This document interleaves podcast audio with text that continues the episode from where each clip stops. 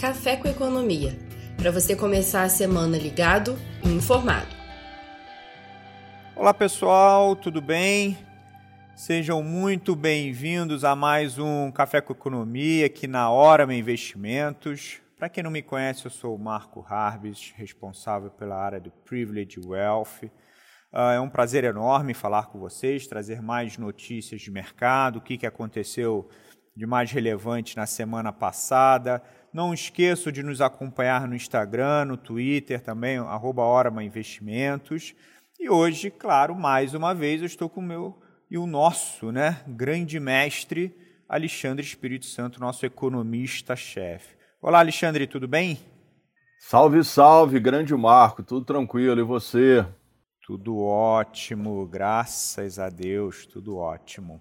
Bom, vamos lá, a gente já dando início à nossa uh, nosso café com economia, né? semana passada teve um bocado de informação pra, de agitação, né? vamos dizer assim, já começando pelo clima político, onde o ministro Barroso, ministro do STF, determinou que o Senado abrisse uma CPI né, para investigar essa parte do o andamento, né, o modus operandi do governo perante o Covid, ao combate ao Covid. O que, que você acha que isso pode impactar o mercado em, e Brasil, claro, nossa economia aqui? Claro, claro, Marco. É, sem dúvida, esse ponto é, é muito importante. É, a gente sabe, né, Marco, por né, outras situações, passado, né, não muito distante, toda vez que a gente tem uma CPI no Congresso, né, e lembrando que CPI pode ser uma CPI é, na Câmara, uma CPI no Senado, pode ser uma CPI mista, quando estão os dois. É, toda vez que ocorre uma CPI, é, o clima dá uma pesada. Né? E isso faz sentido, porque todas as atenções, né, todos os holofotes vão para a CPI. Que, que eu quero dizer com isso? É que, infelizmente, Marco, quando ocorre esse tipo de é, situação, é, as outras pautas, é, especialmente as pautas econômicas, elas são colocadas de lado. É, e isso, num momento né, tão desafiador quanto o que nós vivemos da economia brasileira, é bem ruim, porque é, a gente não pode esquecer que existem, é, um, existe uma agenda é, econômica, né, que era exatamente voltarmos às reformas nesse ano de 2021. E aí eu estou falando basicamente de duas importantes é, que é a reforma administrativa e a reforma tributária.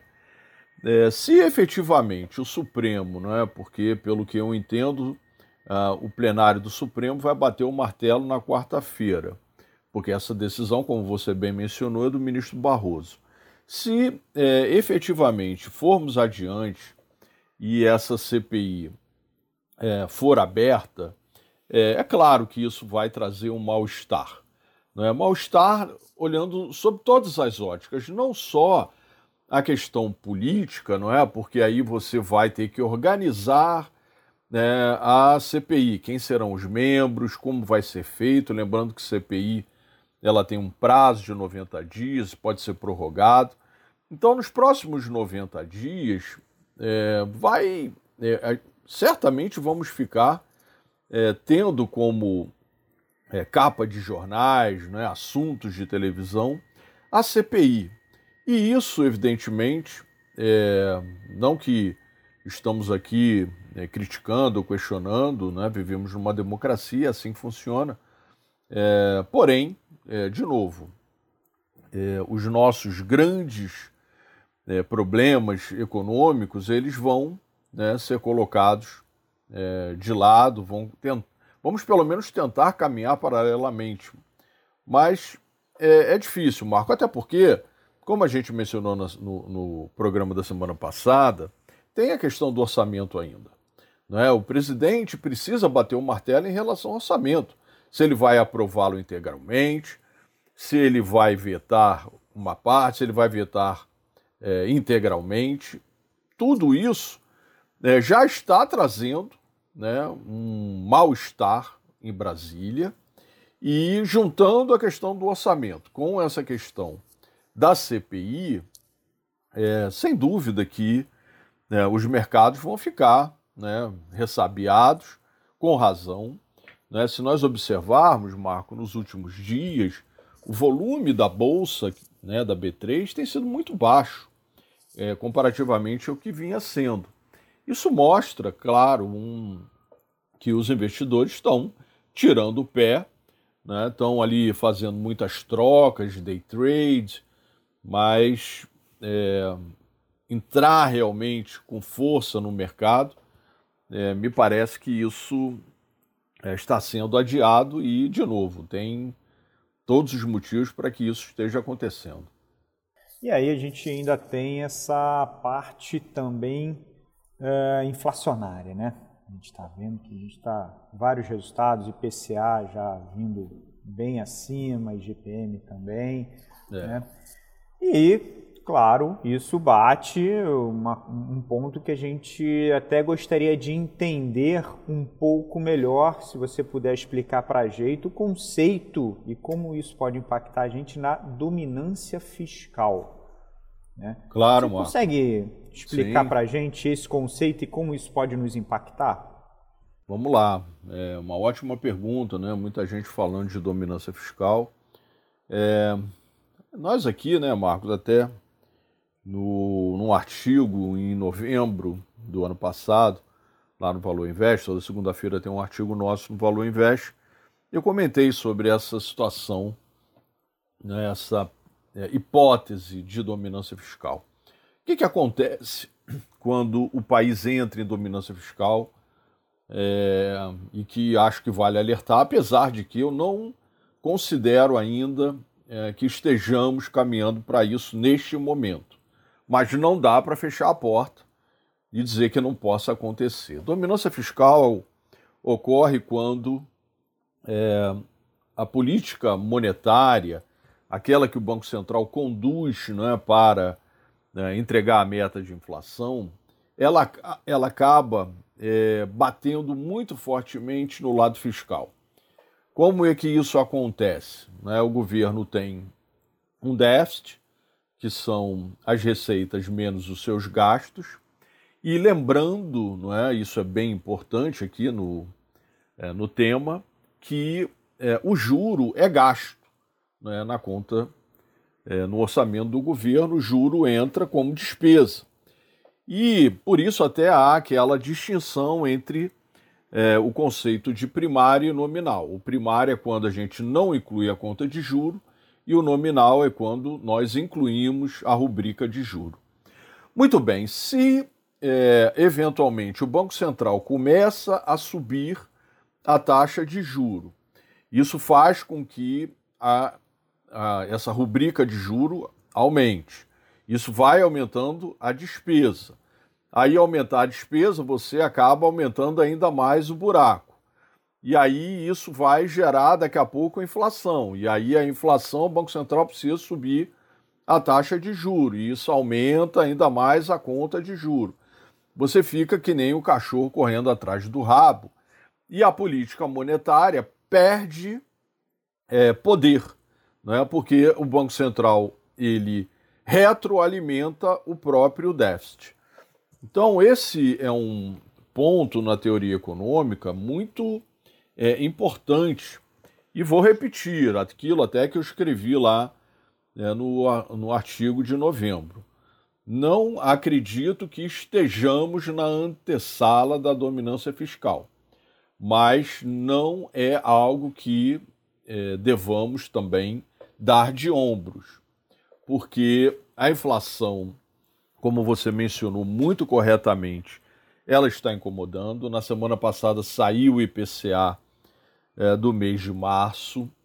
Né? Ele foi né, um pouquinho, vamos colocar em linha com o mercado, porém, né, como a gente já havia também é, ressaltado, se nós pegarmos o acumulado de 12 meses, é, nós já estamos em 6,10.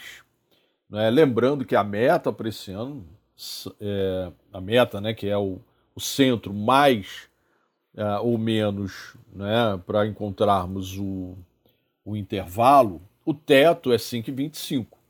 Se nós já estamos em 6,10, tudo bem que no sistema brasileiro é o ano calendário, né? então é de janeiro até dezembro.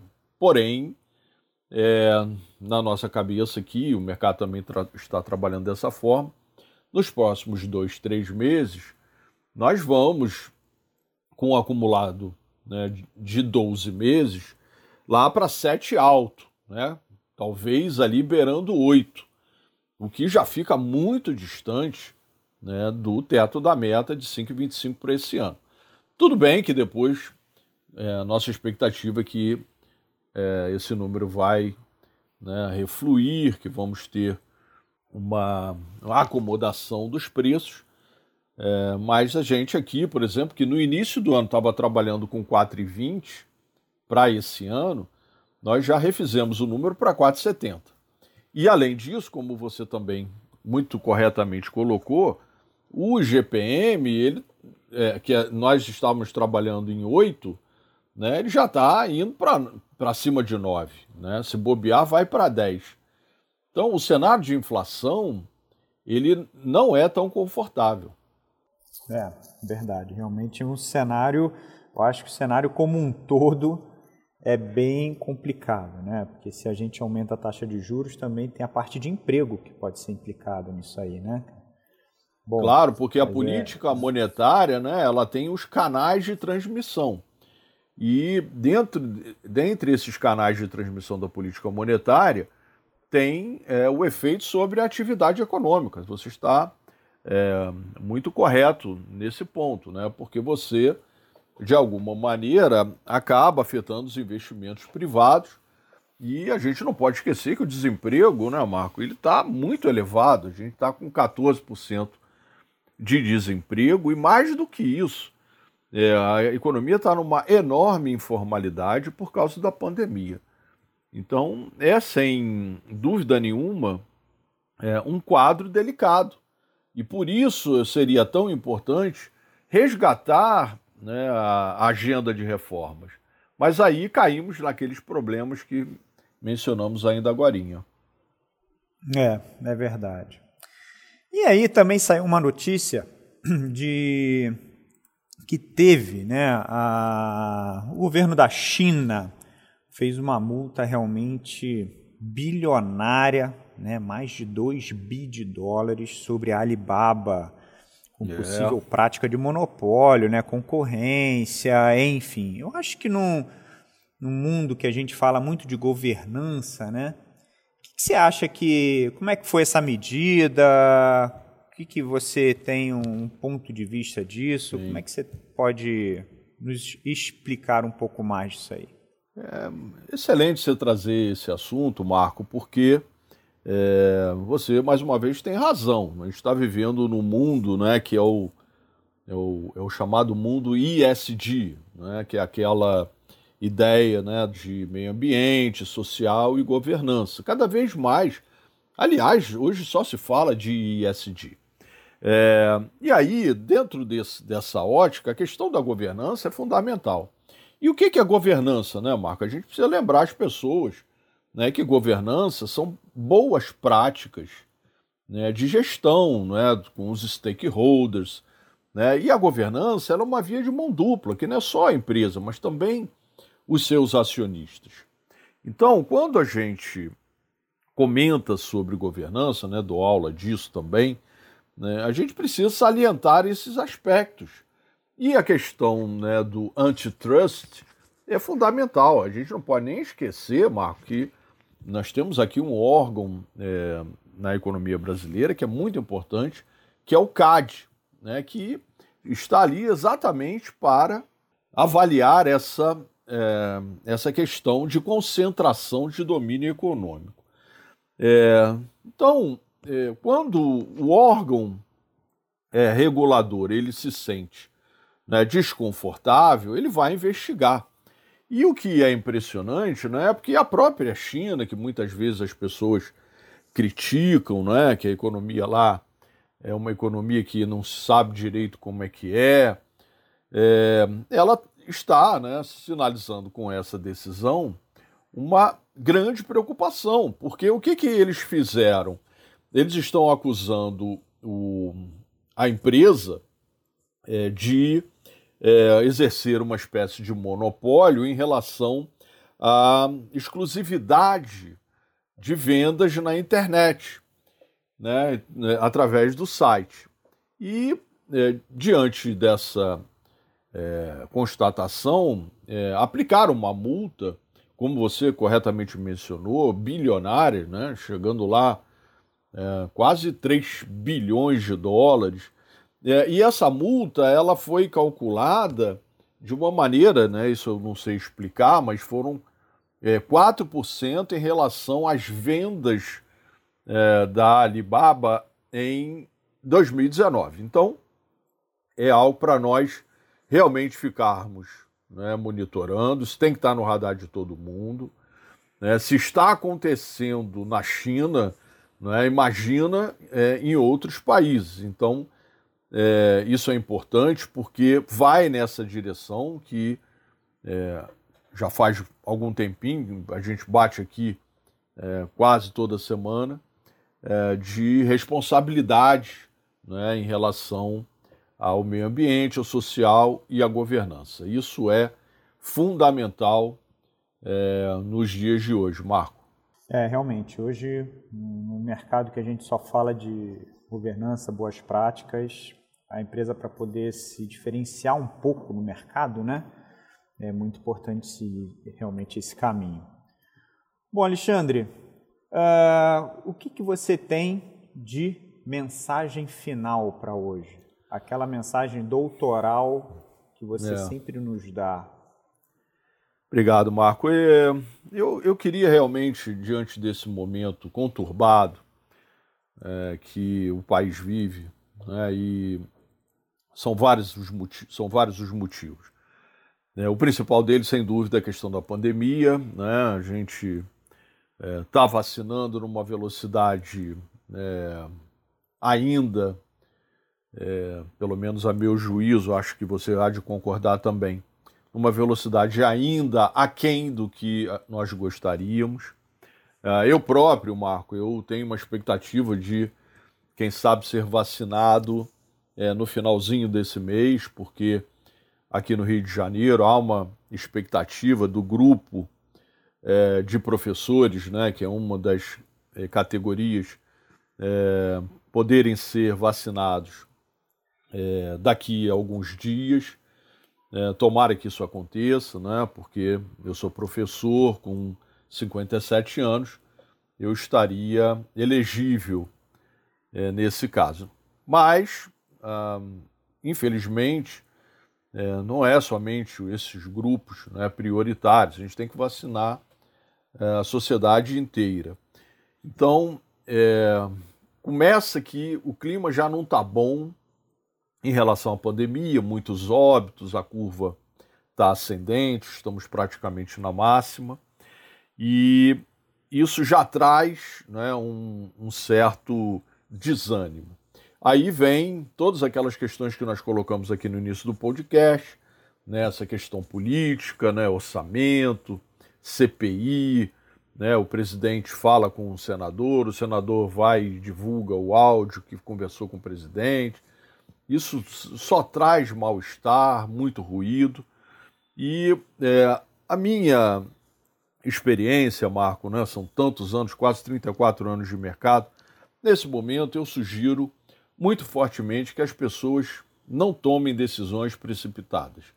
Né? Não vamos agir por impulso, e sim tentando é, nos aconselhar com pessoas, com profissionais que tenham experiência, que sejam competentes, para que as decisões possam ser aquelas melhores.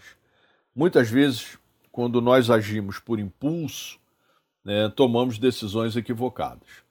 Então, nessas horas, o melhor a se fazer é pensar um pouco mais, né, buscar um aconselhamento profissional e é isso que a gente tenta fazer aqui é, com os nossos clientes e estamos à disposição, não é, Marco? É verdade. Eu, embora também seja do mercado acadêmico, não estou nessa faixa de vacinação. Você é muito vou mais novo que, que, eu, né, Marcos? Você tem que esperar. eu vou ter que esperar um pouquinho ainda aí. É isso mesmo. Mas tudo bem, eu acho que a gente vai, vai melhorar, vai passar essa fase e certamente vai retomar. É isso aí. Bom, Alexandre, eu queria agradecer imensamente as suas explicações extremamente didáticas, agradecer ao público que nos ouve. Uh, nós estamos totalmente à disposição no e-mail atendimento arroba orama.com.br uh, e qualquer dúvida é só nos contactar. Ok? Muito obrigado. Obrigado, Alexandre, mais uma vez. Boa semana, bom negócio a todos. Tchau, pessoal. Boa semana.